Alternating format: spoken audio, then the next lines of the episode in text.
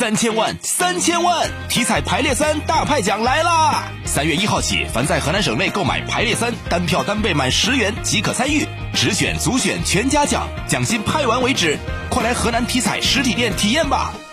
近日，记者从河南省医疗保障局了解到，为进一步提高参保人员用药保障水平，本月起，河南省开始执行国家基本医疗保险、工伤保险和生育保险药品目录。这意味着参保人员看病购药时将使用新版目录的药品报销范围和价格，群众医药负担将进一步减轻。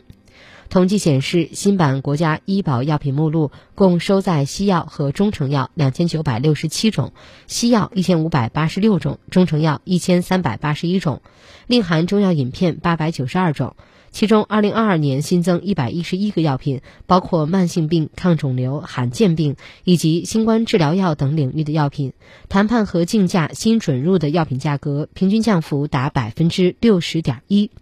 据专家介绍，此次目录新增药品绝大多数是五年内上市的新药，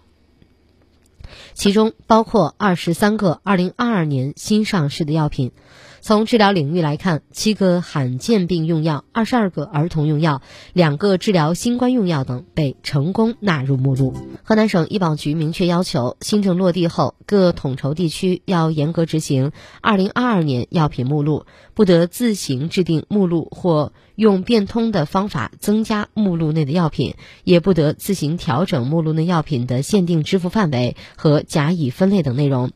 按照国家规定的调整权限和程序，对河南省原药品目录内的民族药继续保留在基金支付范围。各统筹地区可以根据医保基金和个人承受能力、临床必须和药物经济学等情况，合理确定本地区乙类药品首自付比例。